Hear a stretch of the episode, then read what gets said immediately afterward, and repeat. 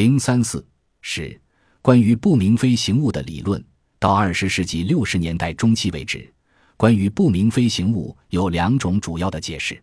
一种认为不明飞行物是恶作剧或是错误判定；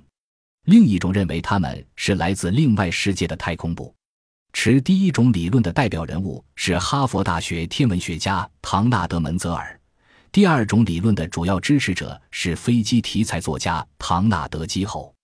两人分别著书和发表文章，宣传他们各自的立场，并均赢得了科学界、政府和军方的强有力支持。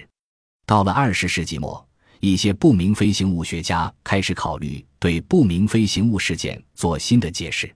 他们开始相信，解开这个谜的关键在于那些最古怪的报告。传统的不明飞行物学家着重于对可信度、记录文件和证据考虑。过去这些报告往往被讥笑或忽视，还有些不明飞行物学家开始认识到，那些接触故事并没有涉及到来自其他行星的活生生的造访者，他们只是出现在证人的想象中。也许接触的经历通常只是栩栩如生的梦，也许外星人绑架案不过是从前神仙绑架故事在今天太空时代的翻版。在不明飞行物研究领域，特别是在欧洲。这种认为不明飞行物经历其实是社会心理的解释，逐渐成为了主流。